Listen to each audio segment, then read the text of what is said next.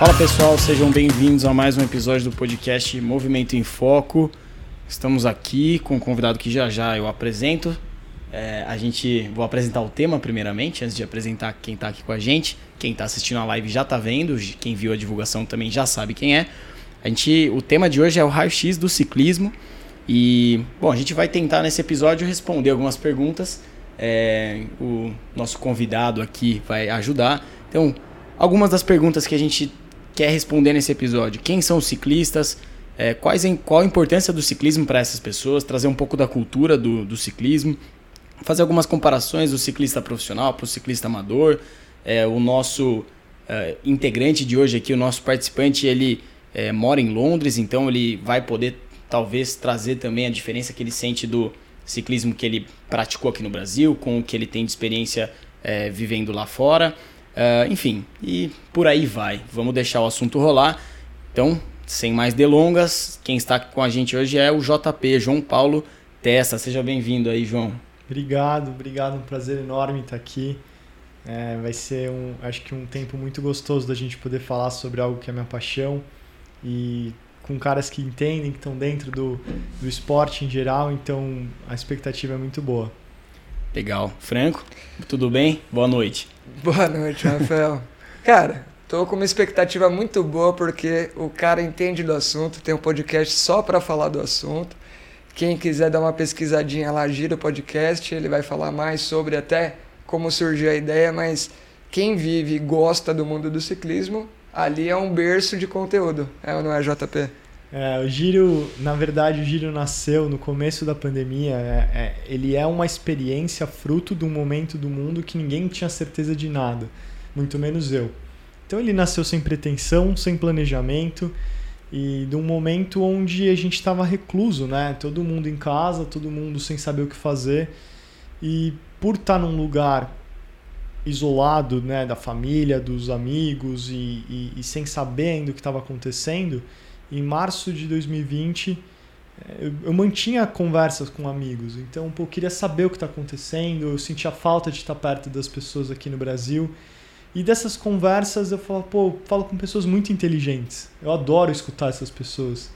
Ia ser um prazer se outras pessoas pudessem escutar essas pessoas falando sobre assuntos variados. E eram conversas muito gostosas. Eu não pensava em formato, eu não pensava no que seria, ou como fazer. Eu acho que, como a gente vinha falando, né, a democratização das ferramentas, da parte digital, facilitou muito com que se pudesse produzir conteúdo. Então, acho que foi a tempestade perfeita para encaixar conversas sobre pessoas durante um momento difícil e se apegando a algo que a gente gosta com paixão, que era o ciclismo. E aí a ideia era quando eu sentei para fazer o Giro Podcast, literalmente foi numa quinta-feira, na sexta-feira teve o primeiro episódio e já foi pro ar. Então, assim, não tinha a mínima ideia do que eu estava fazendo. E, e, foi orgânico, as coisas foram acontecendo, de um convidado foi pro outro, foi pro outro, foi pro outro. E aí chegou essa primeira temporada com 20 episódios, bem diversificado, com bastante história legal. E foi o que me apaixonou, histórias, escutar pessoas, escutar diferentes pontos de vista, poder contar essas histórias e no final eu vi que o grande asset do giro não era o ciclismo, mas era poder inspirar. É, pelas respostas que eu recebia, pela interação das pessoas na rede social, é, interagindo, se inspirando, usando as histórias como ponto de partida para criar histórias dela.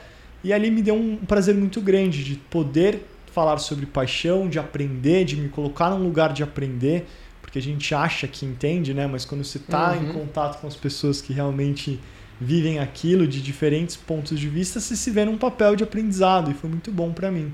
Acho que esse é o grande grande conquista do giro, né? De, de num momento de incerteza, de insegurança, de medo, ser uma plataforma de inspiração e Cara, foi isso. E, e, tem muito a ver com o que aconteceu com a gente, porque o momento foi praticamente o mesmo, assim, eu não sei data exata, mas a gente já tinha conversado, como eu disse, em momentos lá atrás, durante a graduação, que seria legal ter um podcast e tudo mais, mas acho que a gente nem tinha noção do que era, né?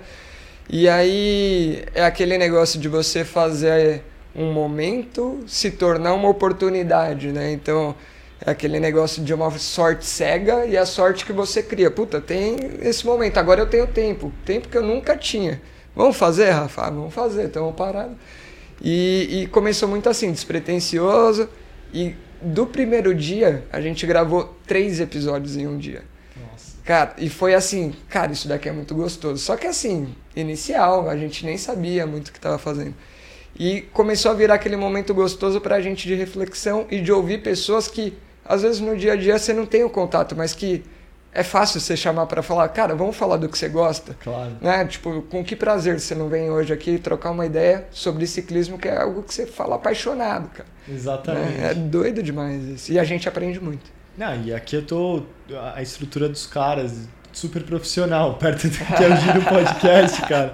Era literalmente um Zoom com um fonezinho da Apple e era isso. Então, Uhum. é, acho que isso foi o ponto bom também, de mostrar que o que eu sempre acreditei em ideia. Uhum. E uma ideia tem que existir, você tem que fazer. Como você vai fazer, não importa.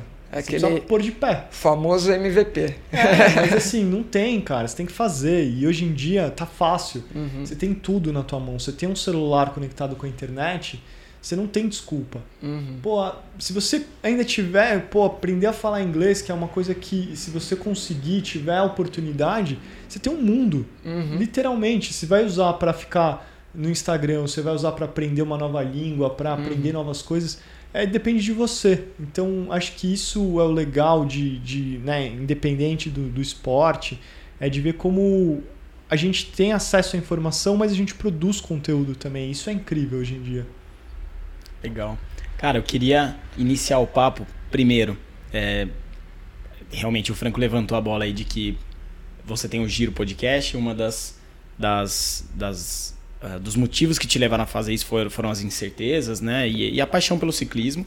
É, mas antes da gente falar da paixão pelo ciclismo, conta pra gente quem é o JP. Você é um cara, é, colocou aqui pra gente no nosso formulário, publicitário, cineasta, é um cara que trabalha com a criatividade. Conta um pouco é, dessa sua versão, é, quem é o JP profissionalmente falando e é, a sua relação com o ciclismo, como ela começou, como essas duas coisas é, se, se misturam né, na sua vida. Claro.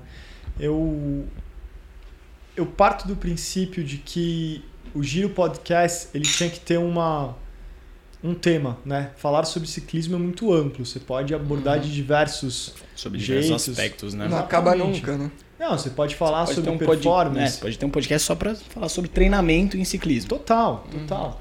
E aí o que eu olhei, usando a minha experiência, era eu não, eu não quero saber quantos watts o cara coloca, qual é o método mais eficiente de treinamento, ou. Não, eu queria escutar histórias.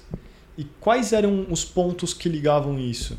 Era o ciclismo e o mundo dos negócios. Como isso está relacionado, né? Como a gente começa a ver que de repente tem esse- essa explosão de ciclismo, todo mundo pedala, todo mundo está envolvido nesse universo e naturalmente você vê que as pessoas que estão envolvidas no universo do ciclismo são profissionais bem-sucedidos. E eu comecei a ver, ué, tem alguma relação nisso aí. Será que o fato de, de a pessoa chegar num certo ponto é, graças à disciplina, à determinação, isso tem alguma correlação com o treinamento? E na minha experiência de vida, é, como eu pedalo há muitos anos, eu sempre vi isso na prática, né? Uhum. De ver como, às vezes, você acordar, sair da cama, ter a disciplina de fazer um treino e depois de trabalhar, é uma pequena vitória. Você Uhum. pode dar certo ou não durante o dia. Né? Uhum. Você vai ter reuniões frustrantes, você vai ter incertezas, você vai ter um cliente que te pega no pé, você pode fracassar durante um, um deal. Só que naquele momento você já teve uma vitória. Você começa seu dia com a sensação de que eu consegui, de que eu posso, de que eu tenho tantos quilômetros, tanto de, de, de velocidade média. E isso não comparando com os outros, mas para você é uma vitória pessoal. E aí a ideia do Giro Podcast nasce desse encontro de ciclismo e negócios, né? O Cycling Business Podcast. E, e justamente com o, o Cycling Business para não ter a limitação de ser algo regional, porque eu vejo um mundo muito interconectado. Uhum. Na minha história, eu, eu venho da publicidade, né? Acho que antes disso, lá para trás, eu sempre fui um, um apaixonado por ideia, eu sempre gostei de ideia, seja qual for, assim, enquanto criança, uma criança muito inquieta, muito criativa e, óbvio, com a minha bicicletinha do lado. Então, é uma história que, que eu não lembro muito bem quando começou o ciclismo. Eu lembro, óbvio, das bikes que eu tive, das histórias que eu tenho, mas a primeira memória que eu tenho com a bike, muito forte na minha cabeça, é na época que eu, durante cinco natais eu ganhei a mesma bicicleta do meu pai. Ele só repintava e me dava. Muito bom. E aquilo para mim era incrível. Muito bom. Eu não sei se eu sabia que era a mesma, mas para mim era diferente, porque a cor era diferente. Sensacional. E, e o que acontecia com a outra, né? Desaparecia, virava outra. E eu achava incrível. Seu pai vendeu, né? Vendeu. Pô, tem que vender pra... pra pegar outra, né? Pra ele é ótimo, salvou uma grana, deu uma repintada. Mas você vê que essa ingenuidade da criança de, de olhar com pureza para as coisas e de poder... É, encarar aquilo como diversão. É um momento seu de você pegar, de sair, de liberdade. E a bicicleta tem esse papel histórico, né? A bicicleta, ela, ela como uma emancipadora do movimento das mulheres, quando elas não precisavam mais, depois da Revolução Industrial na Inglaterra, andar mais a cavalo ou precisar de uma carona de um homem. Uhum. A partir daquele momento, ela monta numa bicicleta e ela consegue se locomover. Uhum. Então, acho que toda essa carga de uma coisa tão simples, mas que te dá liberdade, que te dá a, a opção de escolher seus caminhos, naturalmente foi indo para mim. Então, pô, fui para a escola de bicicleta. É, durante a escola, encontrava os amigos, a gente ia é, tirar uns rala de bicicleta. Depois comecei a treinar de bike. Aí fui correr de mountain bike. Passei muito tempo no mountain bike. É, e é, e é estranho como a coisa é muito. Perdão do trocadilho, é muito cíclico, porque as bikes que eu via nos anos 90 de mountain bike são o hype do momento hoje que chama gravel, uhum. que nada mais é do que uma mountain bike sem suspensão. Uhum. E, e, voltou, então assim, é tudo, né, o movimento do mundo de resgatar o vintage, o retrô, de falar sobre, sobre nostalgia, você vê no ciclismo também. E para mim eu sempre admirei é, de longe, acompanhava, obviamente, as competições, né, o Tour de France. Embora no Brasil não fosse uma coisa tão difundida, eu não uhum. era o moleque do futebol, eu não era o cara do esporte da bola. Uhum. Eu tinha uma vontade muito grande de fazer, né, de me exercitar fisicamente. É, eu corria, eu nadava, mas eu gostava da bike, eu sentia uma vontade grande de estar ali em cima. E aí, naturalmente, é, entre o trabalho, né, eu comecei a. Eu fiz faculdade de comunicação social, fiz faculdade de cinema. E durante esse percurso é um momento que vocês sabem mais que ninguém, vocês estudaram pra caramba, onde você sacrifica muita coisa. E a bike ficou um pouco um adormecida, pouco é, um pouco adormecida na minha história. E em algum momento eu senti falta dessa, dessa conexão, me reconectei com ela, voltei a treinar sério. E, e aí o mountain bike já não cabia mais, pela né, distância, de poder ter que ir até um lugar uhum. de terra. E também uhum. a mountain bike eu estava um pouco, um pouco cansado, porque te exige muita grana, muito desgaste. Você tem que estar o tempo inteiro off-road. Então, para mim, chegou a solução de, pô, eu preciso de uma bike para treinar de novo, mais sério, versão mais segura, assim, sabe? Entre aspas, em São Paulo, onde eu posso sair daqui e vá treinar na USP. E isso fazem 15 anos. Então, é, muito antes dessa história de, do ciclismo virar o ciclismo, né, o novo golfe, a gente viveu isso, eu escutava uhum. isso as pessoas falando no começo dos anos 2000, pô, o ciclismo é o novo golfe, porque tinha muito executivo, todos os executivos praticando, era mais fácil você fechar um negócio em cima da bike do que arrumar duas horas com o cara na agenda dele durante a semana. Uhum. Isso virou um asset para as pessoas. E naturalmente eu vi aquilo acontecendo. Eu era muito mais novo que, que, a, que as outras pessoas, mas eu fui, fui evoluindo, fui é, também na minha carreira é, na publicidade. Eu, na época eu trabalhava na UMAP BBDO, que era a agência. Puta, foi. Na época que eu entrei lá como estagiário, era a agência mais incrível do mundo, assim, sabe, cara? Muito premiada, muito. Uma escola muito grande. E era um sonho estar tá lá. E e aí, naturalmente, minha carreira foi acontecendo. Da UMAP eu fui para a Finasca. Fiz minha carreira aqui no Brasil, basicamente essa, entre essas duas agências. E aí fui para Londres, onde eu recebi um convite para assumir uma agência em Londres. E fiz a mudança para lá. E aí, acho que foi uma mudança não só de carreira, né? De você... É aquela sensação... Eu não, eu não sou do futebol, então vocês me, me corrijam, mas... É aquela história de você jogar aqui e de repente está jogando uma Champions. Uhum. É um Imagina. outro, é um outro universo, é um outro de tudo, de tudo. E a bike pra mim sempre foi esse termômetro. Eu pedalava aqui, eu pedalo lá, e quando você chega num lugar diferente, é onde você tem uma dificuldade cultural, seja de você ser aceito, seja de você fazer amigos, A bike é um refúgio também, não é? Totalmente, cara. Quando eu me vi na bike, ali eu fiz meus melhores amigos. Ali eu, eu tinha meu porto seguro. Em, em um mês eu conhecia todo mundo. Eu conhecia lugares que ninguém conhecia. E, essa paixão se intensificou muito, muito em Londres.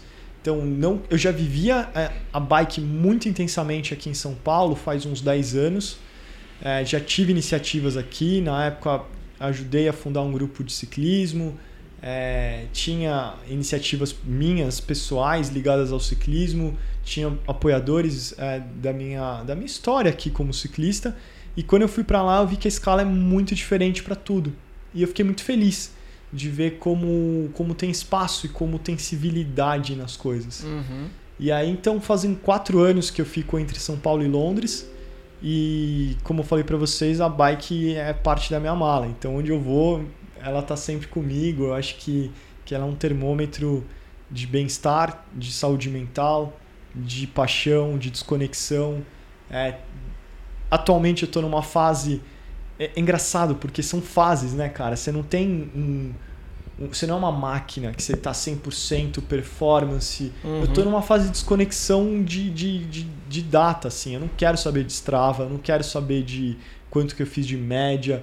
E, e não sei, eu me permiti isso, sabe? Uma desconexão no momento que tá hiper conectado. Onde você tem mais ferramenta para medir, eu não quero. Uhum. Quero me dar o prazer de poder sair e, e fazer meu- meus giros e por prazer, para fotografar. Legal, animal. Cara, talvez seja um pouco do reencontrar o que lá atrás foi pra você a essência da bike, né? Tipo, que, que tipo motivou a, a, a dar rolê de bike, que era encontrar os amigos, é. Putz, é, é- é simplesmente pelo prazer. Eu acho que cada um aqui deve ter uma história com bike. O Franco pedala todo dia, Não, né? A gente tem uma história instantânea de bike. A, a Ana é minha noiva e ela não era ciclista. É, ciclista, eu digo ciclista urbana, né? Usar a bike para se locomover. Convenci, pegou uma bike, acabou de furar o pneu dela. Vou ajudar ela aqui, deixa eu entender o que tá acontecendo. Sigam a conversa. Vai lá, vai lá. Olha só. É, que, isso, que doideira. isso é a parte. Tem, é, tem seus perrengues. Tem, tem. A parte gostosa também, porque quando você sai para uma aventura de bike, seja de andar no quarteirão ou ir para outra cidade ou andar quantos quilômetros for, eu acho que você tem esse momento de, de aventura dentro de você, sabe? Uhum. Tudo pode acontecer ali, Exato. cara. É um, é um pneu que fura, é um caminho que você erra, é um mapa que não carrega, é algo que acontece durante o percurso, você tem que improvisar. Isso é bom, porque a vida não é feita de 100% acerto. Você Uhum. tem que se moldar, você tem que se adaptar. E, e eu acho que é isso, é prática. Do mesmo jeito que a gente, a meu ponto de ver, a gente deixou um pouco de lado, né, enquanto ser humano, a intuição. Então, se eu quero ver o, o- o tempo, eu pego o meu celular, mostra, ó, vai chover daqui tanto tempo, tá úmido tanto, amanhã tem sol. Você não olha mais pro céu. Uhum. Você não sabe, enquanto bicho, se aquilo vai ter chuva. Você não sabe o cheiro da chuva. Uhum. Isso é muito ruim. Quando você sai de bike, cara, você, você tem esse, esse- essa conexão com o mundo real pra mim, assim. Você sai um pouco da tela, você se sente, obviamente, exposto, né, enquanto perigo, mas você se sente vivo. Você se sente... Tem, tem uma lycra entre você e o universo só, sabe? É uma, Uhum. está, está nu diante da, da tecnologia e, e diante de... Pode acontecer qualquer coisa. Pode furar um pneu, pode... Enfim... Tudo pode acontecer. Cara, exatamente. Eu tava comentando que aqui, acho que, enfim, você obviamente tem muita história com a bike. O Franco, ele vai depois contar, mas ele usa a vela, né? Que é a bike elétrica. Fazendo propaganda, vela, patrocinando. mas é, o Franco pedala todos os dias há cinco anos né, como meio de, de transporte urbano. Eu tenho a minha relação com a bike, eu também me recordo, quando eu penso na, na bike na minha vida, não é, eu, não, eu não treino bike, eu não, não me considero um ciclista árduo, mas ela sempre esteve presente em fases da minha vida em que no começo eu tenho memórias lá, putz, da casa da minha avó, aprendendo a pedalar, aquela coisa, tira uma rodinha, tira outra, essa história ela se repete com muita gente, né? E, putz, uns puta de uns tombos de bike, aqueles homéricos que você com certeza vai lembrar, tem uma marca no joelho até claro. hoje. E, enfim, é, até uma das coisas que, que eu tava observando na, na sua descrição antes da gente começar o papo era isso, assim, que a, a bike ela te puxa, né? É, memórias do passado, ela te dá é, insights para um futuro, ao mesmo tempo ela é, te amarra é um, com o é, presente, uma linha né? tempo, assim, se você for ver, porque exatamente o que você falou, é, eu consigo ver o passado, presente e futuro através da bike. Ela sempre teve conectada na minha vida, às vezes mais, às vezes menos, mas é uma coisa que tem, que existe. Então te dá uma estabilidade. E para mim, é, enquanto né, a sensibilidade criativa que virou minha profissão, que que depois, enfim, é, é, a pauta da minha vida é sobre criatividade, é sobre estética, é sobre design, é sobre referências. E, e a bicicleta, mais poeticamente falando, é um lugar que você é obrigado a, a andar para frente. Você não pedala para trás, você não faz força e vai para trás. Você pedala e você vai para frente, você se movimenta. por mais que você tenha que voar olhar para trás, você vai ter que dar a volta. Você vai ter que dar você a vai... volta. Quer dizer, não é aquela olhadinha no retrovisor. É, beleza, tem que voltar, vamos voltar então. Eu cheguei, é... eu cheguei no meio do papo filosófico aqui. É, é, é peguei a resenha. É de pegar o, o para mim é muito simbólico, cara. Cê, cê é, não... vamos, é vamos com força. Andar né? devagar é difícil na bike. Sim. Você tem porque você bambeia. Porque você bambeia. Então, assim. Cara, você, essa, essa é ótima. Você pegar a, a, esse paradoxo com a vida, com os momentos difíceis, com o momento pessoal, cara, você está muito parado, estático. As coisas não vão acontecer. E a chance de cair é maior. É também. maior e dói mais, porque você cai parado, cara. É, é, é, vergonhoso você cair no sinal, né? Quem, quem anda com os pés Clipado, clipados é. sabe Muita que é, história. dói o ego quando você cai, é triste. Muita história. Mas quando você está pedalando... menisco, ah, falamos, Luquinhas. É. Lesionou o menisco caindo parado. Jura? Mano clipado. Puta. Triste, né? É. Acontece, bola pra frente. Eu acho que é isso, é você se colocar para frente, se colocar em movimento, a vida acontece, você pedala e é um ciclo virtuoso na minha cabeça, assim, quando você começa a, a explorar novos lugares, você tá acordado de um jeito, você não vai pedalar durante o meio do dia, dificilmente durante a semana, você acorda mais cedo, você tá mais disposto, você tem essa primeira experiência boa no seu dia é, você começa a ter hábitos saudáveis, né? Isso falando de saúde. Você começa a ver que tem essa fuga da rotina, de poder ir para uma estrada, de sentir o que é fazer uma estrada de bike. Isso só vai aumentando, por isso que é, é uma, é uma sensação de prazer tão grande que óbvio que vai virar moda, óbvio que todo mundo vai virar ciclista, porque é, se você gosta, por exemplo, de moda, Hoje são infinitas as possibilidades. Você não pode pedalar nada, mas você vai estar tá impecável, cara. Vai ter milhões de opções de roupa. Se você gosta de equipamento, de, de cara, de, de tecnologia, uma bicicleta hoje de ponta é o mais próximo que você pode ter de um carro de Fórmula 1. Porque uhum. basicamente são os mesmos elementos é, físicos que compõem o compósito de fibra de carbono, o magnésio, o titânio, Uhum. O, o Kevlar, são, são coisas que estão nos dois negócios e assim, você não tem. Aí as próprias marcas, né? Via outro dia protótipo de bike da BMW, né? Então. Então, é interessante, eles não querem perder essa fatia do mercado. Uhum. Primeiro porque o automóvel, e aí hoje eu estou na indústria automotiva e para mim ver isso de um, de um lado diferente. Né? O automóvel deixou de ser uma coisa sexy. As novas gerações olham para o automóvel como, peraí, por que, que eu vou gastar uma fortuna um, um caminhão de dinheiro e um monte de aço. Que vai ficar parado no Que vai farol. ficar parado, que você não uhum. pode beber. Que se uhum. você beber e, e, dirigir tá errado, você pode prejudicar alguém, você pode ser preso. Uhum. Para quê? Custa caro para manter, você tem que pagar seguro, pagar imposto. Qual que é o, real sentido disso, né? Ninguém então... tá influenciando aqui beber e sair de bike, tá? Tem seus riscos também. Tem seus riscos. Principalmente se andar devagar. é, é isso. Então, é, é difícil você, enquanto indústria automotiva, olhar para a bicicleta como uma rival. Óbvio que a BMW quer estar tá perto, como outras marcas querem estar tá perto, porque é um, é um meio de locomoção, né, de micromobilidade, quando a gente fala nas grandes cidades, que é o jeito mais é, efetivo de se locomover, onde você usa a energia, a sua gordura, o seu né, o, seu fôlego, tudo que você comeu, você não desperdiça essa energia e enfim, você não tem gasto, né? Você tem a bike, mas é. Cara, é eu sou a prova viva disso. Eu sou, cara, todo mundo conhece como é São Paulo. Eu não preciso narrar isso pra ninguém, mas quando você mora na Zona Leste, que é onde eu morava, e estuda no Butantã, cara, isso era assim. Não tenho nem como descrever. Você viu que eu gaguejei aqui e não vê. Mas tinha dia que eu queria chorar, porque você demora um rio para ir, demoraria o tempo de ir pra praia para atravessar a cidade. E nossa, fica muito cansativo. Assim que eu tive a primeira oportunidade de me mudar pra cá e encurtou a distância, eu falei, beleza, nessa distância uma bike funciona. E nunca mais. Foi um caminho de ida e nunca mais volta, cara. Todo dia de bike e muda assim. Porque aquilo que era um caminho demorado passa a ser rápido. Aquilo que era um caminho chato, que você fica, sei lá, no transporte ou no seu carro parado. Você tá tomando vento na cara, tá? Você nunca fica parado. O carro para no, no farol, eu imprudente, é lógico, dou uma olhadinha aqui, outra e passa.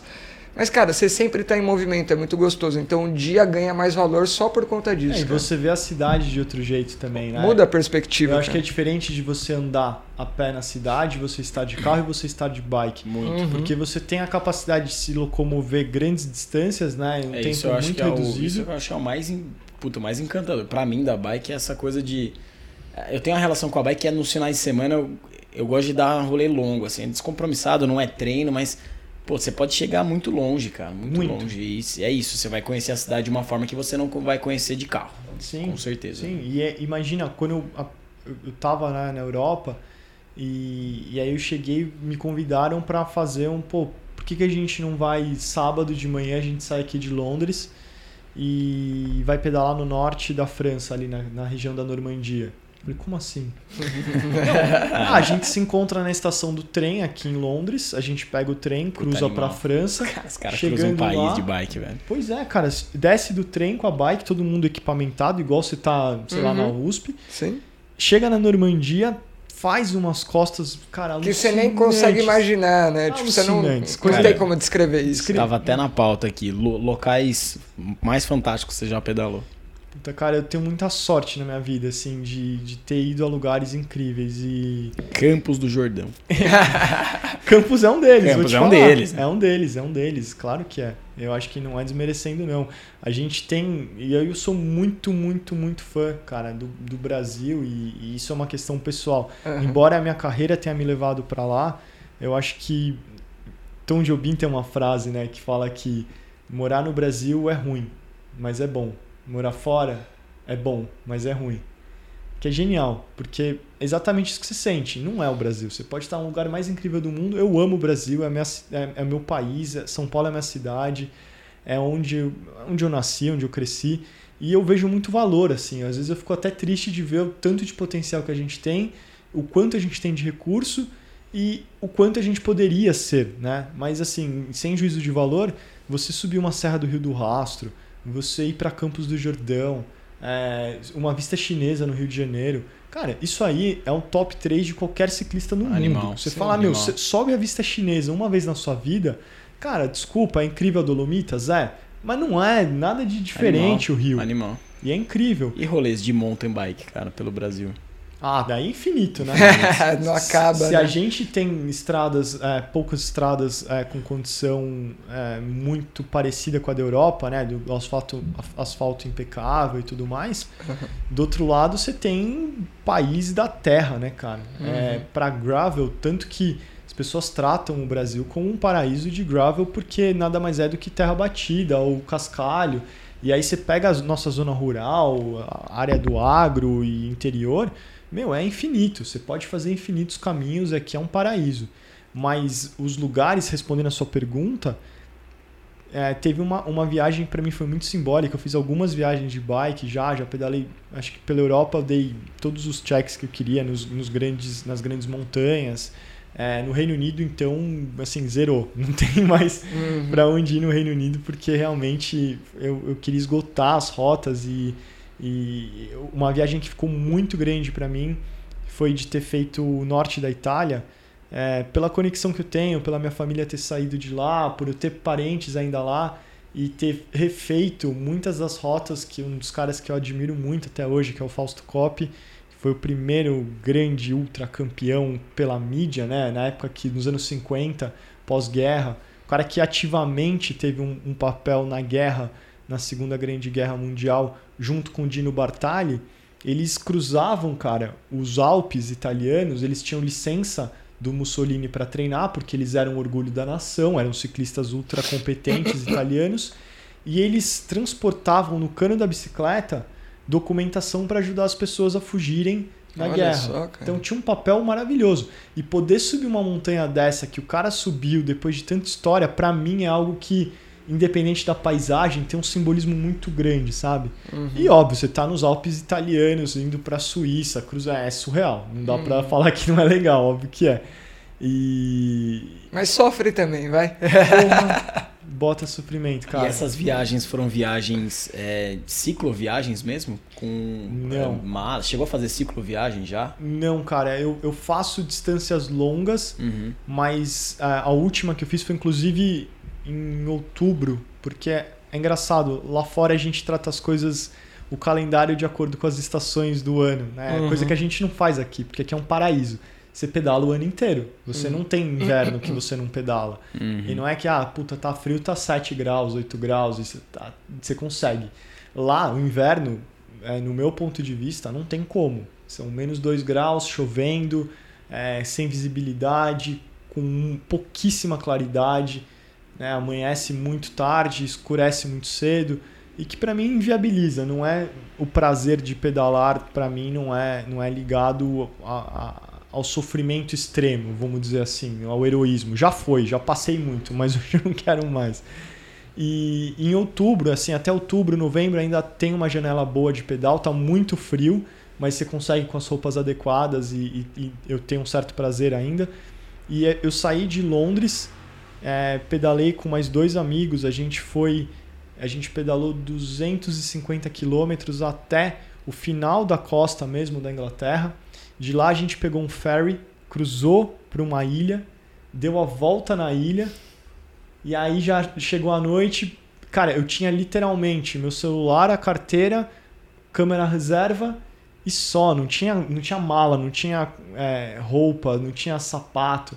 E a gente achou uma pousadinha nessa ilha super charmosa e ninguém tinha roupa, ninguém tinha nada, uhum. porque não era uma cicloviagem, a gente não estava uhum. carregado. A ideia era fazer rápido, uhum. cara, mandando ver, fazendo assim, sentando o pau. E, e não era sobre explorar, era sobre rápido fazer e voltar para casa. E aí quando a gente foi dormir lá, algo inesperado, é, a gente não tinha bagagem, não tinha mala, não tinha nada, mas como é que você vai dormir de lycra, tudo molhado e chuva e frio? E lá tem aquela. Tem... Abraçado. É, tem... é uma opção. É uma opção, é uma opção. Tem quem goste. Tem, tem, nada contra, deve ser maravilhoso, não foi o caso. Ali a gente. Lá tem muito dos, dos, das lojas de caridade, né? As charities que eles têm que basicamente você compra roupa por valor simbólico, de 50 centavos, vamos dizer. E a gente foi numa, numa charity, paramos com as bikes, compramos roupas de senhora, cara, que era a única coisa que tinha. a gente colocou a roupinha de senhora, assim, calça xadrez, o jumperzinho de senhora. Eu, Cara, foi tão incrível aquilo de poder. Imagina, a gente foi jantar num restaurante. Você com... não vai esquecer nunca. Nunca, história, cara. Foi mais legal do que uma cicloviagem, sabe? De estar tá pesado, de tem ter a roupa disso, certa. Cara? Puta, foto não tem, mas tem, tem, tem memórias boas. Assim, a gente cruzando a cidade de com, com os clits, né? Andando pela rua com aquele barulhinho de, de, de cycling shoes, enfim. É, é. são histórias que ficam. Aí no dia seguinte a gente pegou aquela roupa doou de novo para a senhora, porque eu uhum. comprei por 50 centavos, redoei, ficou lá. E vestimos a lycra e volta para Londres de novo, mais 250 quilômetros para voltar. Frio pra caramba. Seria uma cicloviagem. Só não foi. Só não foi planejado. Só não foi planejado e não fomos carregados. Não, eu, eu, eu, eu, prefiro sacrificar, é, este, viver, dar espaço para essas aventuras do que é, e muito carregado, sem aerodinâmica, pesado. Uhum. Não é muito meu estilo, assim. Eu gosto uhum. mais de, de ir pela performance mesmo. Cara, falando até em estilo, acho que esse é um dos pontos que a gente levantou lá no começo. É, você falou que o berço lá inicial foi a mountain bike. Aí hoje em dia é em outro ponto. Aí você falou, cara, não combina muito comigo a cicloviagem. Conta um pouquinho para todo mundo, porque eu acho que não é todo mundo que ouve a gente que é do meio, sabe? Quais são os perfis assim de ciclistas É, que é a gente, a gente pode trazer. encontrar assim no dia a dia, sabe? Eu acho que a própria indústria da bicicleta hoje, ela reconhece esses diferentes perfis e explora muito bem esses perfis, né? Antes é igual né, um tênis. Antes você tinha um, um tipo de tênis. Uhum. Hoje você vai correr, cara, quantas possibilidades você tem, que tipo de pisada você tem, qual tipo de amortecimento, é muito parecido. Então, dentro do, da- do ciclismo, vamos dizer assim, você tem. Hoje, cara, posso até estar errado, mas são muitas as, as variações. Basicamente, você tem o ciclismo tradicional, que é o ciclismo de estrada. Uhum. Dentro do ciclismo de estrada, você tem diversos formatos. Você tem o pessoal que corre é, granfondos, que são distâncias médias, longas, de 100, 160 quilômetros. Você tem o pessoal de Criterium, que corre com bicicleta de estrada, mas dentro de cidade, um percurso pequeno, onde o que vale é a explosão e sentar o pau em, em pequenos percursos, com bikes normalmente ou fixas, ou seja, só tem um tipo de relação, você não tem marcha, ou se tiver marcha, que acontece muito também com a bike de estrada, é, não dá muito tempo ali de trocar, você escolhe uma marcha pesada, Pesado e vai. e vai. Uhum. Você tem dentro do, do ciclismo de Bike estrada. fixa que é uma coisa meio cult até, assim, né? Se pegando no Brasil, Não, a e galera voltou com usa. muita força. É. Né? Total. Acho meio doideira pra quem vai subir umas pirambas de São Paulo, mas... É, mas Tem te dá preparo, dá é. uma puta perna e o negócio não para, você tem que pedalar sempre. Uhum. Tem as bikes fixas que se assemelham a uma bicicleta de, de ciclismo de estrada porque elas têm o pneu fininho, né? Para quem não conhece. É, tem as bicicletas, dentro disso, tem as bicicletas de hiper performance, tem as bicicletas mais confortáveis, tem as bicicletas que são para subida, tem a geometria diferente para quem quer só escalar, tem gente que tem a, a geometria para longas distâncias, tem gente que quer conforto dentro do ciclismo de estrada. Aí mountain bike também infinitos, tem mountain bike full suspension, tem suspensão só na frente, tem gravel, que é o meio do caminho entre a mountain bike e o ciclismo de estrada, ela se parece um pouco com as duas. Tem o BMX, que é a bicicleta aquela pequenininha, que Uhum. parece até uma bicicleta de criança, mas que é feita para você usar ou em half pipe como modelo X Games, você pode usar dentro de Olimpíadas, né, no circuito Uhum. onde eles passam naqueles bumps e, e- e correm. Tem, cara, hoje em dia, por incrível que pareça, a bicicleta mais vendida em Londres é uma bicicleta ergométrica, é a Peloton, onde você loucura. simplesmente é um, é um programa de treinamento online que você compra essa bicicleta, põe na tua casa, faz o treinamento como se fosse um rolo.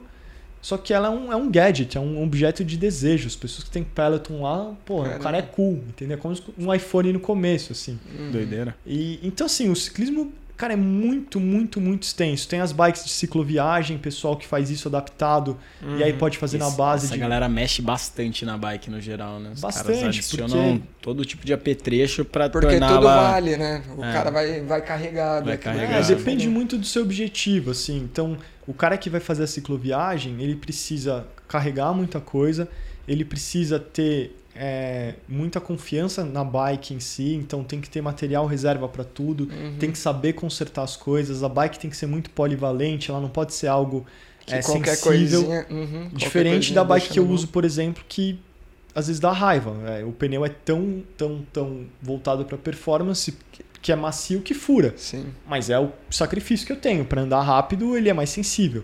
Uhum. E aí você vai fazendo escolhas. Tem gente que usa as bicicletas. Ganha tempo, mas perde pra consertar o pneu depois. É, exatamente. É uma escolha. É uma escolha. E, e tem gente que usa para se locomover a bicicleta durante o dia. É, cara, são infinitas as possibilidades hoje. Acho que cada um é, enxerga a bike de um jeito. E você acha que essas tribos de pessoas, elas se conversam de alguma forma? Existe... É, porque tem É. muito isso. Você descreveu bastante da, da peça, da bike, mas e o cara que vai em cima, né? Porque também muda. Eu vejo muito isso pela vivência, assim, de atender alguém que vem da, da MTB. É um universo totalmente di- diferente de É. atender alguém que faz, sei lá, qualquer outra modalidade, sabe? É, eu acho que são, como vocês disseram, são tribos é, muitas vezes se sobrepõem. Eu acho que tem um Uhum. respeito e no final das contas é a mesma atividade, né? Você tá. Não é tão diferente você andar na terra do que andar no asfalto. Você está em cima de uma bicicleta. Obviamente são habilidades diferentes que você requer, tem esforços diferentes, os estímulos são diferentes, os equipamentos diferentes, mas a essência é a mesma. É, vejo que tem respeito, às vezes acaba ficando muito restrito, né? Porque você, quando você vai para uma, uma estrada, por exemplo, fazer um ciclismo de, de longa distância, você se dedica àquilo. Você não vai encontrar o pessoal da terra no meio da estrada. Você vai encontrar o pessoal da estrada. Do mesmo Uhum. jeito que o pessoal que vai para a terra vai encontrar o pessoal da terra. Mas eu não vejo isso como uma rivalidade assim. O que eu vejo é óbvio, tem brincadeira, tem piada, tem a história, é, tem competição, óbvio que vai ter sempre, né? De, de usar que, pô, o cara com uma bike dessa, né? Aqueles vídeos que a gente vê do. do pô, esqueci dos triatletas, cara. Os triatletas com as bikes deles é, com uma outra postura, as bikes que, que são feitas com uma postura para você economizar na perna e corpo para poder sobrar correr. depois, né? É, porque senão você não consegue correr depois. Uhum. É, tem as bikes de time trial, que são as bikes de- quase muito parecidas com a de, de, de triathlon, mas é de ciclismo ainda, então tem um, uma, Time trial seria o contrarrelógio que a gente chama aqui. contra-relógio. Então Uhum. é uma bike para furar o vento Uhum. com uma relação extremamente pesada para desenvolver velocidade e é um míssil. Assim, São Uhum. as bikes mais rápidas do mundo. E, e- e eu vejo que assim, às vezes tem essa piada, o vídeo que a gente vê né, na internet do pô, o meme do, do, do senhorzinho com uma barra forte ultrapassando um triatleta na subida. Nada contra os triatletas, mesmo eles, eles não fazendo subidas. É, o senhor tem o mérito, óbvio, mas o que não conta é que o cara tinha não sei quantos, 200 e poucos quilômetros na perna. Ele tava num momento que não era pra forçar. Mas assim, acho que fica esse essa Fica a piada, a vai. piada, fica a provocação. O, o cara do, do ciclismo de estrada tem a perna depilada, o da mountain bike não. E aí você abre espaço pra, como tudo, pra resenha, pra, pra zoeira, pra sacanagem. Acho que cabe, faz parte. Sim, animal, cara. Acho que é isso que a gente precisa entender, né? Um pouquinho de cada um, porque pega eu, Rafa, Vicky, que tá aqui também. No final a gente vai atender essas pessoas e a gente tem que entender um pouquinho do universo, mesmo que a gente não faça parte disso. Assim como quem tá ouvindo a gente, sabe? Sim. Exatamente. Me veio, me vem muito na cabeça um, um perfil de, de ciclista, que é o ciclista de, de estrada e tal, que curte umas paradas retrô. Tem esse cara também, não tem? Tem, Curte tem. as bikes retrô, aquele cara que usa boininha, sabe? Sabe esse cara? O, o bonezinho É, da o aba bonezinho virada. da aba virada, colo- coloridinho, assim. Tem esse cara, esse Tem. cara é muito caricato, velho. É, cara, porque o, o ciclismo, né, ele, ele sobrevive na, no imaginário popular pelo folclore que foi criado também, né? Como grandes histórias que a gente tá, tá exposto, é, o que fica é isso, é as batalhas épicas nos Alpes italianos, o cara que no ano tal fez aquilo, no ano seguinte ele tomou do cara tal, e ele tava usando aquele kit e aquele bonezinho que o cara usa, puta, a memória é de 92. É, é, é assim, se É simbólico. é né? simbólico e você se apega nisso. E o legal pra mim, por exemplo, no meu lado, que eu encaro, é, vejo uma, uma, uma interligação muito grande do meu trabalho com, com o ciclismo, é que é uma narrativa. Uhum. Então, as roupas, as histórias, as fotos, os, o som daquele momento, sabe? Os narradores, as batalhas, o tipo do equipamento, a evolução desse equipamento. Tudo isso é uma narrativa. É um, assim, é um grande. O que a Fórmula 1 fez com o Drive to Survive, de mostrar os bastidores, Uhum. e hoje em dia é explorado né, com a equipe Movistar no Netflix, ah, tem outras, outras séries. É isso, é de mostrar os bastidores de profissionais que vivem aquilo, mas é uma história. E aí, para ter uma história, precisa ter o bonezinho. Uhum. Precisa ter o, o Senna, precisava ter o capacete do Senna. Ele tem aquele carro que todo mundo sabe a cor, Uhum. sabe? É, é sobre isso. Então tem a bike que vai vender aquela bike mais se o cara, se o cara Uhum. ganhar. É, o rosa no ciclismo é, tem um simbolismo muito grande. Então quando alguém de fora olha, fala, nossa, o que aquele cara tá inteiro de rosa? Para quem tá dentro, é um código. Tem a história do, do, do, do Giro de Itália, da camisa rosa, da malha rosa, que é, a- é o campeão que veste, né? Assim como no Tour de France tem diversos tipos de camisa, que são as jerseys. que dizem quem é o, o, novato do ano, quem é o cara que mais somou ponto, quem é o cara mais rápido na subida, que é o montanhista, né? O cara que. Que, que... no fundo é o jeito antigo de fazer uma gamificação, né? É isso. É isso. É que aí isso. você fala, cara, vai ranqueando, aí você fala, puta, aquele cara. De longe você já sabe o que tá pegando, é. né? E aí a mais famosa de todas que é a malha amarela, que é da, né, do Tour de France, que é o cara que ganha o Tour de France, ele tem esse ícone. E a, a Rainbow Jersey, que é aquela com, com arco-íris aqui no, na altura do. embaixo do peito, que teoricamente, aí começa aquela. aquela para mim é uma chatice, né? De, do mundo moderno de estipularem regras e, e, e criarem mitos, né? Nasceu a história do Velominati, que são, são códigos que todo ciclista deve seguir. E que para mim não é sobre isso, cara. Se você quer andar de bicicleta de estrada e quer depilar a perna, que legal, sente bem, bacana. Se não se sente bem, quer andar com a perna sem depilar, tá ótimo. Não me importa se anda com a bike velha, antiga, se anda de jersey e não anda. Cara, é cada um seja feliz do jeito que quiser. É, é muito democrático, assim. E aí começou a virar um pouco esse modelo é, do que em inglês os caras chamam, de um jeito muito pejorativo, de mammals que é o, o Middle Age Man in Lycra. Que é, é, literalmente isso, é o cara que trabalha, que faz tudo, aí de final de semana ele mete uma lycra ultra apertada e sai para lá porque ele é um puta ciclista. E aquela uhum. lycra custa uma fortuna, uma uhum. fortuna absurda. E, fica pejorativo, entendeu? Uhum. Eu também não acho legal. É, se o cara trabalha, tem o poder de comprar, compra a roupa que ele quiser, cara. Não tem problema com isso. Cara, isso me lembrou uma história de quando, quando você estava aqui no Brasil na outra vez, que a gente estava atendendo e tudo mais.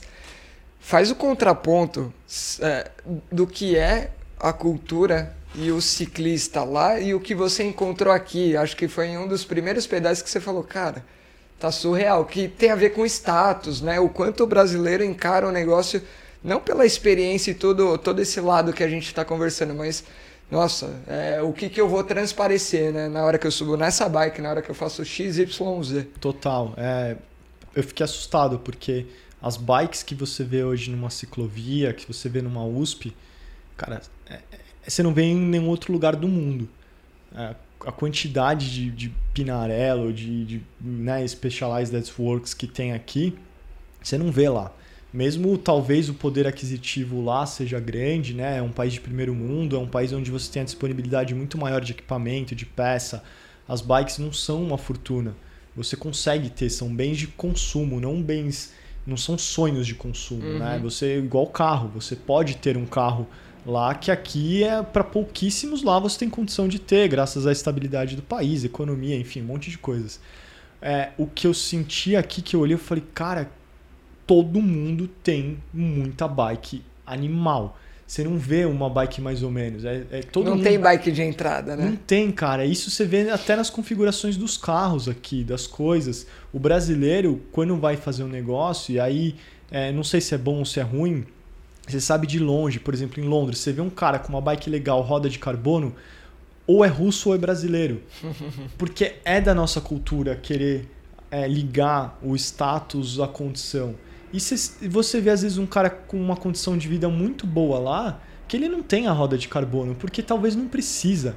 Mas para ele, cara, aqui não. Aqui... Os, é, os anseios, os desejos relacionados à bike devem ser outros também, né? É, acho que é pela oferta e demanda. Como lá tem muito, talvez você não dê tanto valor. Aqui, como é mais difícil você ter essa, esses ícones, essas bikes, essas coisas que são assim, são surreais, né, cara? Se falar hoje na economia de valores e tal, é uma coisa para pouquíssimos, né? Dentro da esfera do nosso país, a gente é um país em desenvolvimento. Cara, fala número porque não é todo mundo que sabe, sabe do número e da cifra que a gente está falando, vai. Cara, eu não, eu, não, eu não sei mais dizer exatamente aqui no Brasil, mas até, enfim, ano passado, dois anos atrás, uma bike dessas custava por volta de 120, 130 mil reais. É. é um, numa bicicleta, cara. Sim. Né? Não é. E isso, assim, é surreal, porque eu lembro que há muitos anos atrás, né? Óbvio, não dá para comparar, mas é, fazendo a correção de valores e de tudo, não era essa, essa coisa. E o mercado entendeu e as marcas entenderam. E quanto mais. Isso, essa bike de 130 pau tem fila de espera. Você não vai chegar agora e comprar, assinar seu cheque e comprar. Você ter que esperar. Uhum. Porque não tem, porque só, já vendeu.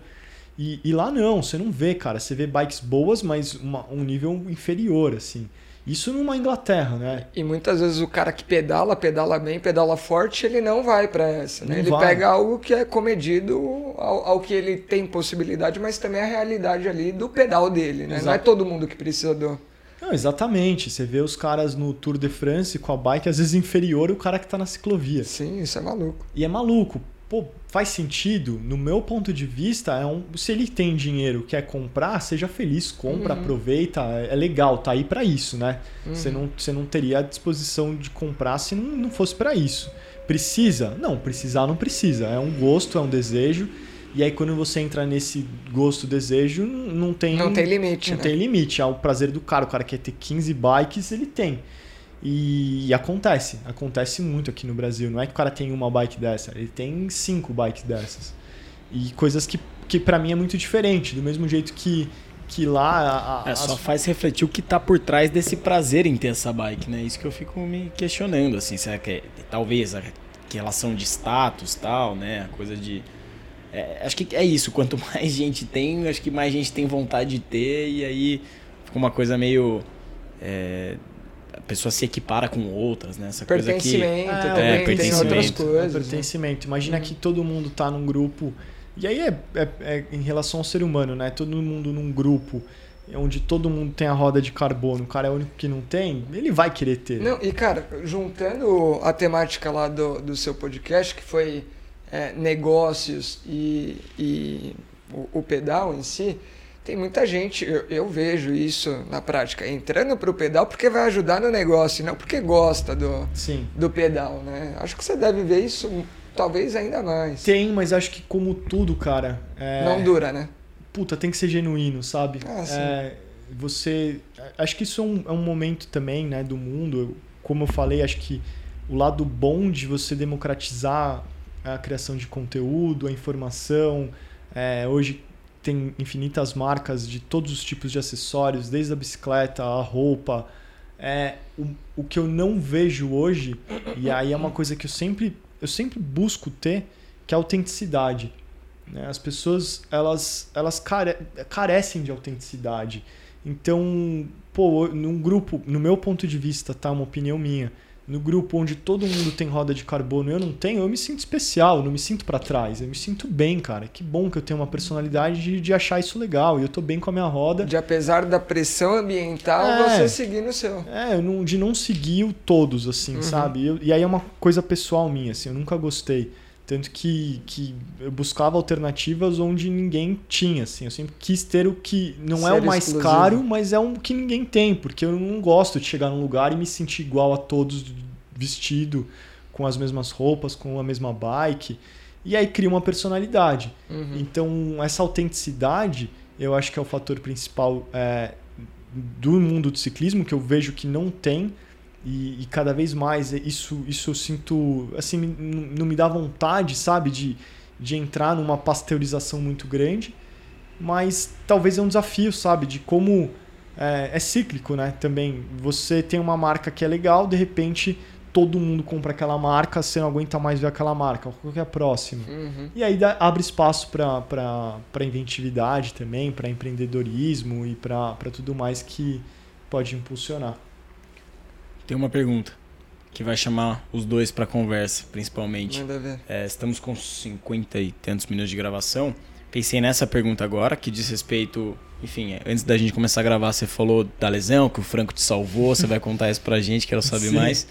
E depois acho que a gente fazer. Não sei se tem pergunta do pessoal que mandou pra Uhum. gente olhar. Beleza, toca o pau aí. Manda ver. Então a a pergunta é a seguinte: qual que foi a lesão? O que, que aconteceu? É, conta a sua versão, depois o Franco conta a versão dele, o que, que ele encontrou e como que foi a resolução do, É, do mago aí. pode ir direto pro Franco, porque ele entende de lesão, cara. Eu só Não. fiz a cagada de ter. Não, eu acho que o, o ponto legal é falar que a, a- a lesão do JP não é o clássico da- das lesões do, do ciclista, né? Quando a gente pega assim, no geral, é, o ciclista não se machuca com frequência, só que o problema é que quando machuca é pra valer, né? Você deve ter história a rodo disso. Sim. Porque, cara, cair da bike numa velocidade alta, o custo é caro. Então eu atendo o Toad, né, que é triatleta, mas caiu da bike há pouco tempo, deu uma puta sorte de não machucar mais sério. A gente já falou com a Lu Haddad aqui. que, cara, teve uma lesão seríssima lá atrás, né? Então, não acontece com frequência, mas quando acontece, o custo é alto. E o JP teve uma lesão de sobrecarga, né? Que a gente encontra, às vezes, é aquele cara que fica muito tempo na mesma postura, fazendo força e tudo mais, mas o mais comum é cervical, torácica, até mesmo lombar. E o JP arrumou uma dor aonde, JP? Conta no quadril, pra gente. cara. Foi, eu tive três anos, foi um momento que, que eu foquei muito no ciclismo, assim, muito mesmo. É, foi uma... Eu tinha esse objetivo de, de querer andar bem com os caras na Inglaterra, e aí eu descobri que lá, diferente daqui, o nível de profissionalização que você tem é, equipara muito ao futebol, né? Lá, aqui você tem basicamente um campeonato que você vai jogar, Série B no máximo, Série C. Lá, enquanto amador, você tem sete séries para subir. Você pode começar no seu bairro, se cadastrar na British Cycling, acumular pontos e subindo, subindo, subindo, Animal. subindo.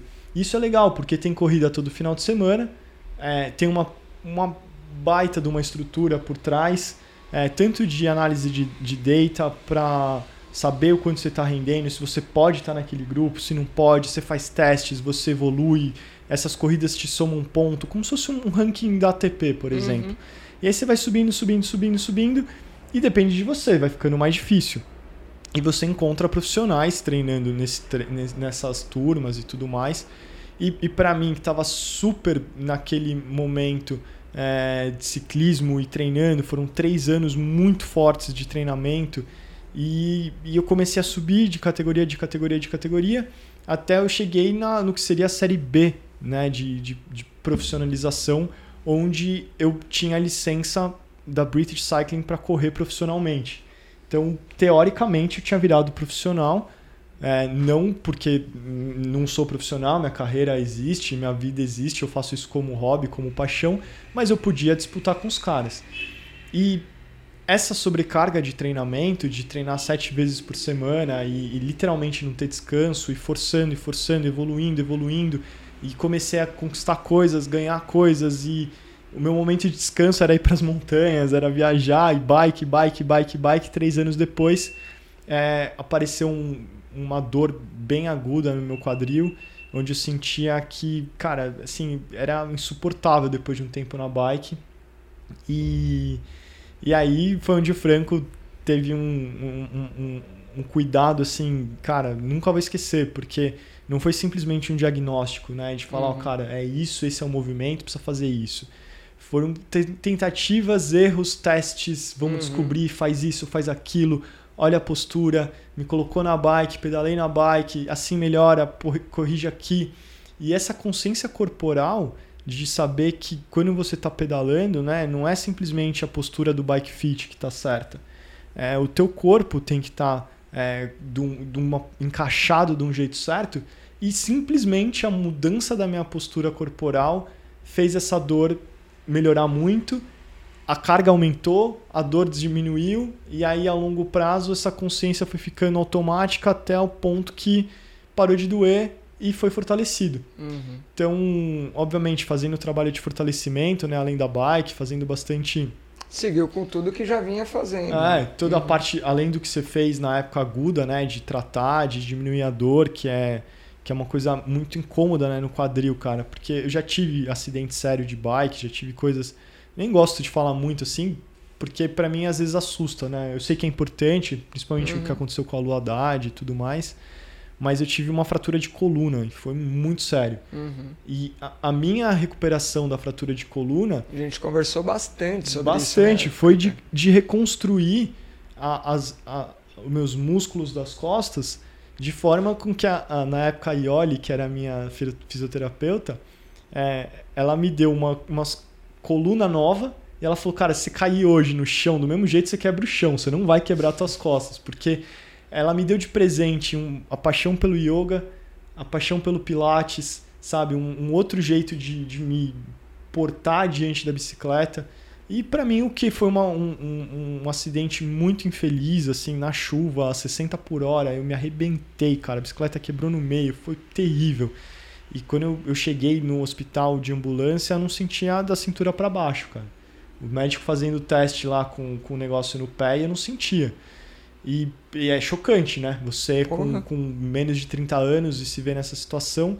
E pra mim foi uma parte muito positiva de ver que o movimento que eu tava fazendo de me reconstruir mais forte, é, de me colocar pra cima, de ter essa consciência corporal, de melhorar a minha vida enquanto, enquanto rotina, de fazer meu yoga, de fazer meu pilates, foi melhor. Foi melhor. Hum. Então acabou sendo um, um presente a longo prazo. Na época não foi tanto, Na mas. época você jamais entende É. isso, né? Mas assim, graças a Deus hoje eu não tenho dor, cara. Isso é muito difícil, né? Nesse nível de, de, de competição e disputando coisa e, e com esse estresse todo de, desse calendário que, pra mim agora, eu tô num momento exausto. Uhum. Então eu me dei de presente poder viajar sem a bike, estar em São Paulo, desligar um pouco da bike, é, para poder voltar a ter esse prazer também, né? Porque acho que isso é o mais importante. As dores físicas você consegue de algum jeito resolver. Essas dores emocionais que a gente tem, e hoje se fala muito disso na Inglaterra, né? Do, do mental health, Uhum. de como a gente consegue também, pô, às vezes é bom você respirar, você, você conseguir Sim. dar a chance de se apaixonar de novo, porque é tanta, tanta, tanta coisa que às vezes é demais. Cara, a gente vê o próprio Medina, né? Atualmente né? teve a decisão de, calma, essa etapa eu vou deixar de lado e tudo mais. Acho que tem, tem muito a ver. Só para não perder o gancho da, da lesão, é, você chegou, olhou a, a camiseta, a postura importa. E tem uma polêmica dentro da fisioterapia que, cara, a gente é defensor disso, né? Porque você sentiu na pele o que é isso, né? Claro que foi teste, foi achando o jeito aqui, até porque a gente não tava com muito tempo e disponibilidade de te filmar direto na sua bike, então quando você ia, aproveitava no treino e filmava. E aí a gente foi acertando e, cara, foi ajustar a postura na bike e treinar. A gente subia lá na bike, colocava o elástico nele para dar um- uma tendência de, de verticalização, vou dizer, postural, só que dentro da postura da bike, né? E você sentia na hora, né? Isso era Sim, muito doido. E era um desafio, porque falando mais tecnicamente, para quem entende, é, a postura da minha bicicleta é extremamente agressiva, né? Uhum. O stance dela, ela tem o, o selim muito alto e a frente muito baixa. Uhum. Então, naturalmente, Ela facilita aquela. é uma postura muito ingrata, né, para você fazer força durante grandes períodos de tempo com essa diferença de, de, de nível. Então, você andar com a frente muito baixa, a traseira muito alta, já sobrecarrega pescoço, Sim. punho, por melhor que seja o bike fit. Você tem que se acostumar a isso. E eu me acostumei. treinar. Tanto que eu não isso. tinha dor nenhuma de, de punho, pescoço, de nada. Mas dentro dessa postura ainda tinha um pouquinho, cara. Pra mim era tão pequeno o negócio que era quase como abrir um pouquinho o peito Uhum. milimétrico que mudava e eu não sentia o quadril doer mais. Então a, mesmo, a mesma coisa que os caras fazem acertos de gramas para salvar é, num quadro de carbono, eu sentia isso. Era- Uhum. Não adiantava ter o melhor quadro de carbono se eu não tivesse essa postura impecável é, para não sentir dor. Não era nem para ganhar, perder, era para não sentir dor. E aí voltou a ter paixão, voltou a ter gostado da minha bike. É, cara. Obrigado, É cara.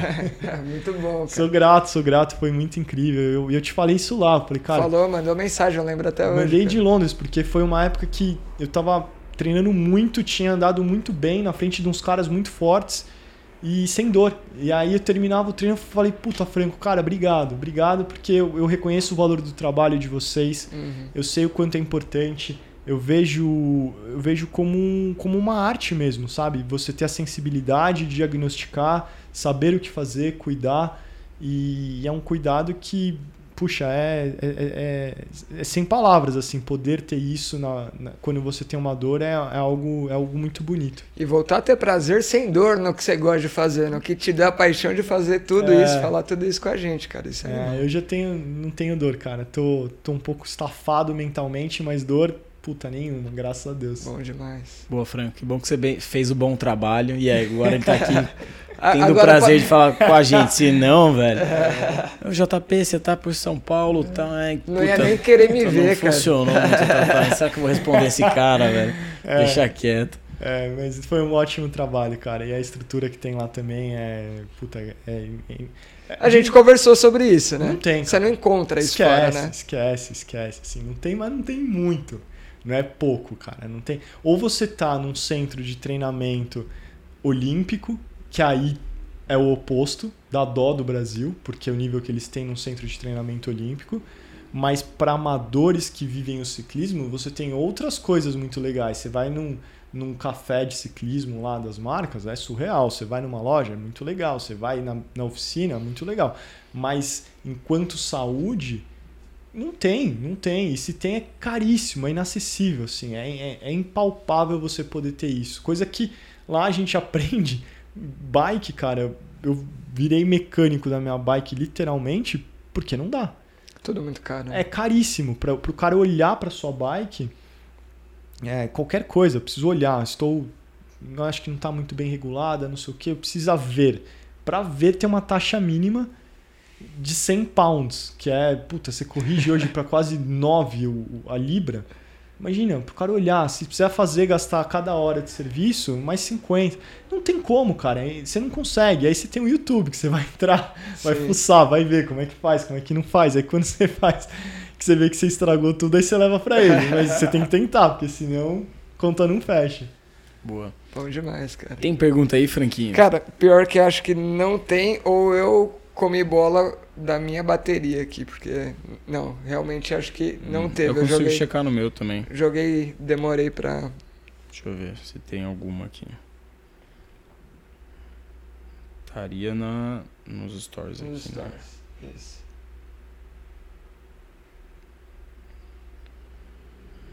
Aqui seria. Sem perguntas.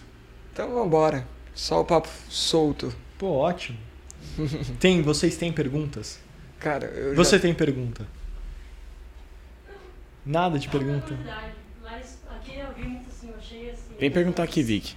Vem aqui, pega meu. Eu tava andando ali na fada de gás ali na, na USP, ali perto da USP, ali na Marginal, e vi ali uma propaganda, ah, seguro pro, pra bike, que eu falei, nossa, tô fazendo seguro. É normal isso lá pra fora também, fazer seguro para bike ou é uma coisa do Brasil só? É, é, em Londres especificamente, né, é um lugar que rouba muita bike, muita bike, assim, de literalmente você não pode tomar um café e deixar lá apoiado aqui quando você volta não tem. Caralho. É, é surreal. É pior que aqui, eu acho. E qualquer bike, não é uma bike de performance, né? Qualquer uma. Você... É, o Brasil é ruim, mas é bom. Né? É, é bom, cara. É bom. A diferença é que lá provavelmente sua bike vai sumir quando você tá tomando um café, você volta não tem. Aqui você pode tomar um tiro, podem é. parar teu carro, o nego rouba dentro do, do carro, não sei, tem uma, uma é, outra é, complexidade. Mas o seguro, inclusive, um episódio do Giro Podcast foi com o cara que criou o seguro de bike no país. Isso há acho que 15 anos atrás, mais ou menos. Ele viu essa oportunidade como ciclista e como empresário. Sim. E ele falou, pô, fazem ciclismo, fazem ciclismo, fazem seguro de tudo. E, e viu essa oportunidade de começar a segurar essas bicicletas e começaram a crescer de valor. E começou a dar muito certo, virou um produto. Hoje tem milhões de seguradoras que fazem, tem uhum. diversos perfis é, tem apólices diferentes, tem cobertura internacional, nacional, tem um monte de coisa como tudo. Mas o legal, assim, olhando como, como business, o seguro que eu tenho lá em Londres é um seguro como se fosse um Nubank, assim, sabe? Um jeito muito fácil que você mesmo faz. Legal. Você não precisa de corretora, é, você consegue cancelar ele. Então, por exemplo, minha bike está guardada em casa enquanto eu estou aqui eu cancelei esse mês, eu não vou pagar esse mês. Uhum. Eu vou voltar, eu, eu volto de novo. Sabe, tem umas coisas de inteligência. Ele é mais flexível, né? É, interessante, não, mas para um país que você deve ficar alguns meses sem pedalar. Sim. Né? Por causa sim. do inverno e tal sim. também, né? Tem uma inteligência parece isso, assim, a comparação que eu me senti é, puta, você tá num banco muito tradicional e você tá num, numa uhum. fintech que te dá infinitas possibilidades tem um monte de acordo com, com lojas legais que você consegue ter desconto. Enfim, virou um produto bacana em cima do seguro. Acho que isso é um, é um espaço que aqui no Brasil ainda tende a acontecer, isso é uma inovação deles e, e a Inglaterra em seguro é muito grande, né? É, mas aqui é, é, é, triste, cara, e é muito perigoso, assim. Acho que teve... Eu lembro ano passado a história da, da Rosana do Strava. Sim, cara, foi na semana que você tava aqui É? que o negócio aconteceu. Foi. Foi lá no Parque do Povo, É, lembra do lado, dessa história? é, do cara? lado. Roubaram o carro e a bike dela. E, e, cara, Tudo, não né? tinha Tudo, é. seguro, Tudo. não é? É, não tinha seguro. E pelo que eu sei, né? Eu não, eu não sei muito bem, mas parece que não tinha. E roubaram tudo, cara. Tudo. Fala. Os o óculos, a- o capacete, a- a- tudo, tudo, tudo, tudo. Né? Além de ser uma experiência terrível de você ficar numa situação dessa, imagina um prejuízo, né? Sim. E lá, por exemplo, eu você coloca a bike nesse seguro e você pode adicionar um monte de coisa. Por exemplo, todos os meus equipamentos estão nesse seguro. Uhum. Do, do Garmin que eu uso até o capacete, as roupas. E esse seguro não é só para roubar. Vamos dizer que eu, amanhã, depois eu tomo um tombo, rasgo uma roupa. Uhum. Minha roupa tá segurada. No dia Uhum. seguinte, os caras mandam uma nova. Então, Animal. é animal, cara. É animal de ter. Você tem que, e principalmente para terceiro. É- Esse é o grande lance, né? A gente Sim. pensa em você, Mas- e- uhum. para terceiro, ainda mais lá, tem aqueles puta carrão, você, sei lá, bate em algum cara, como é que você vai pagar o carro do cara? Uhum. Não dá. E aí, tendo seguro de terceiro lá, você consegue pelo menos andar mais tranquilo, sabendo que se der algum problema, você não tá na mão. A regra geral para uma bike já num nível que você quer treinar mais sério deveria ser obrigatoriamente sair da loja segurado, Ah. né, cara? Eu sempre tive esse pensamento, cara. Eu nunca tirei uma bike da loja assim, tá 100% segurada. Uhum. É, pros outros e pra mim também, né, cara? Uhum. Porque é isso, você se envolve num acidente, machuca alguém, sei lá, tem muita coisa também, né? Uhum. A gente fala disso, mas assim, tem um passo antes que é a civilidade. Eu lembro, eu lembro quando eu mudei pra Inglaterra quatro anos atrás, e eu. Primeira, primeiro rolê que eu fui dar de bike, assim, eu entrei lá num. é, A gente tem como se fosse uma USP mesmo, assim, que a gente fica dando volta e tal. E tem, tem três semáforos, basicamente, nessas voltas. E aí num deles, cara, não tinha ninguém, era 5h40 da manhã, ninguém, frio, escuro, ninguém, ninguém, ninguém, cara, ninguém, nada. Aí eu olhei assim para um lado e não via nenhum carro, olhei para o outro, nada de carro, não tinha ninguém. Aí eu passei no farol vermelho, falei, pô, não tem nada demais, não tem ninguém acordado essa hora. Passei, andei mais um pouco, aí chegou no outro, eu parei. E do meu lado parou um cara, um ciclista. E ele falou, pô, posso te falar na boa? Eu falei, pode. Cara, não faz isso. Aí você nem se tocou, o que, que é isso?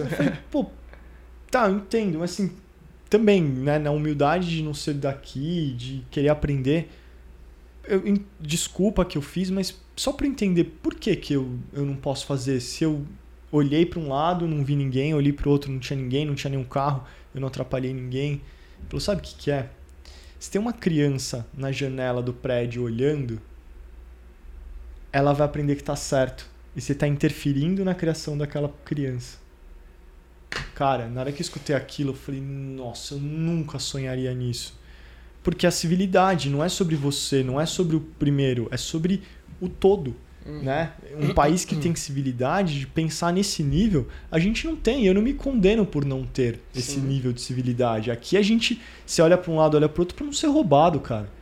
Se você varar um vermelho porque você tá meio inseguro do que pode acontecer, aqui é sobrevivência. Uhum. Lá tem um outro nível, né? Você parte do princípio que você está seguro e que você tem que pensar nas pessoas ao redor, inclusive naquela criança que, que você é modelo para ela. Uhum.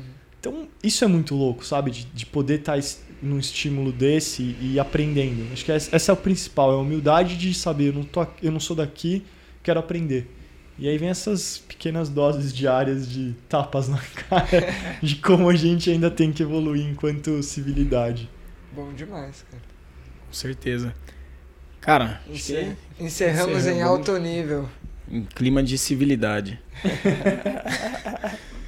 e, ah, não, acho que o, ah, o tema bike e civilidade está sempre muito atrelado, assim, mesmo no Brasil. A quantidade de acidente que rola com ciclista, de puta, em grandes avenidas, os caras sendo atropelados. Então, É. acho que isso precisa melhorar bem, assim, o respeito, né, entre ciclista, motorista, esse tipo de coisa. É, sempre é pauta, né? É, eu acho que, o, infelizmente, né, semana passada a gente teve aquele exemplo muito trágico. Puta, eu fiquei muito triste quando eu cheguei e vi é, também de um, um ciclista que foi atropelado, perdeu a vida. E não é um, não são dois, são né, quantos que acontece isso. E aí, de novo, para mim é um problema que não adianta falar sobre o ciclismo e como prevenir acidentes com ciclistas. Né? Tem outras N coisas para resolver antes disso. Acho que primeiro é a impunidade, né? De você. Provavelmente esse cara não vai ser preso, esse cara não vai ter algo é, para temer diante do que ele fez. É um país que a gente não, não pune quem faz coisa errada, né? Em todos os níveis, executivos, jurídico, é, judiciário, enfim, todos os níveis que a gente, legislativo, a gente não, não é uma cultura de, de, de dar exemplo, né? A gente deixa muita brecha para muita interpretação. E aí entra a questão, para mim, básica do respeito, de respeito por tudo, né? Independente do trânsito. É, essa, inclusive entre ciclistas, tá, cara? Não é uma coisa que eu vou uhum. apontar motoristas que não respeitam. Sim. Pô, me sentia muitas vezes desrespeitado na ciclovia aqui. E eu sentia muito inseguro aqui. Por ver gente sendo completamente insana num lugar que não é para ser insano. Você tem que pensar no outro. Você não pode agir é, irresponsavelmente num lugar que tem outras pessoas, sabe? Independente se está de carro, se está a pé, se está de caminhão, de bike. Você tem que se portar diante de, de, né, de um ambiente sociável com respeito. E, e essa, para mim, é uma das maiores diferenças. Assim, quando se anda lá e quando você anda aqui, puta, é o frio, é a, é a mão inglesa, é nada, cara. Tudo você se adapta, tudo entra rapidinho. O que me assusta é, é ver essa falta de, de noção, assim, cara. De, de, de, Faz muito tempo que eu não pedalo na ciclovia, mas eu fiquei assustado, assim, às vezes ano passado, no começo do ano passado, de ver como é isso, é sobre você. É o seu treino, é o seu pace, é a sua média, você não pode baixar não importa o que tem na tua frente. Um amigo meu caiu, o cara tava aprendendo a andar de bicicleta de estrada. Normal, o chão tava escorregadio, o cara caiu. A gente parou para ajudar o cara, passou um pelotão, cara, xingando, tacaram coisa no cara no chão. Nossa, eu falei, que cara, o que, que, é isso? Assim, que, que tá acontecendo? Como assim? Tacaram garrafinha porque o cara. Selvageria. selvageria. Né? Eu fiquei assustado, porque eu falei, pô, imagina o cara tá começando agora ele... Já é uma puta barreira, cara. Pô, Nunca triste, mais vai querer. Que triste. Tudo aquilo que ele via eu fazendo, os outros fazendo, o cara quis viver, investiu na bike, se propôs a acordar cedo, tá ali, caiu. É uma situação ruim. Você tá no chão, você tá vulnerável, você tá sentindo dor. Sei lá, o cara tá assustado. E ainda, em vez de, de ter uma coisa né, de sair daquela situação para melhor, o cara é hostilizado. Eu falei, que que é isso, cara? Que selvagem essa, esse, isso aqui. Enfim, são, são exemplos que acontecem porque para mim é isso, sabe? A gente é, eu não gosto de apontar muito pro outro sem olhar para você. Acho uhum. que tem uhum. esse primeiro passo de evoluir enquanto, enquanto ciclista, evoluir enquanto é, organização de ciclista. A gente se, se organiza muito para ir cobrar e falar, porra, vamos protestar porque atropelaram o cara, tá mil por cento certo, eu acho incrível. Mas entre a gente também tem que ter essa consciência. Uhum. Animal. Cara, pelo tempo, vamos encerrar. É, pessoal que teve assistindo na live aqui da gravação, agradeço quem se manteve aí até então. E para quem ouviu o podcast até agora nas plataformas de streaming, também agradeço. Mande um comentário lá assim que o episódio é, for para as nossas redes sociais, acompanhe, é, comente o que você achou aí da presença do JP. JP, muito obrigado aí pela presença. Foi um papo legal pra caramba. Fizemos uma radiografia.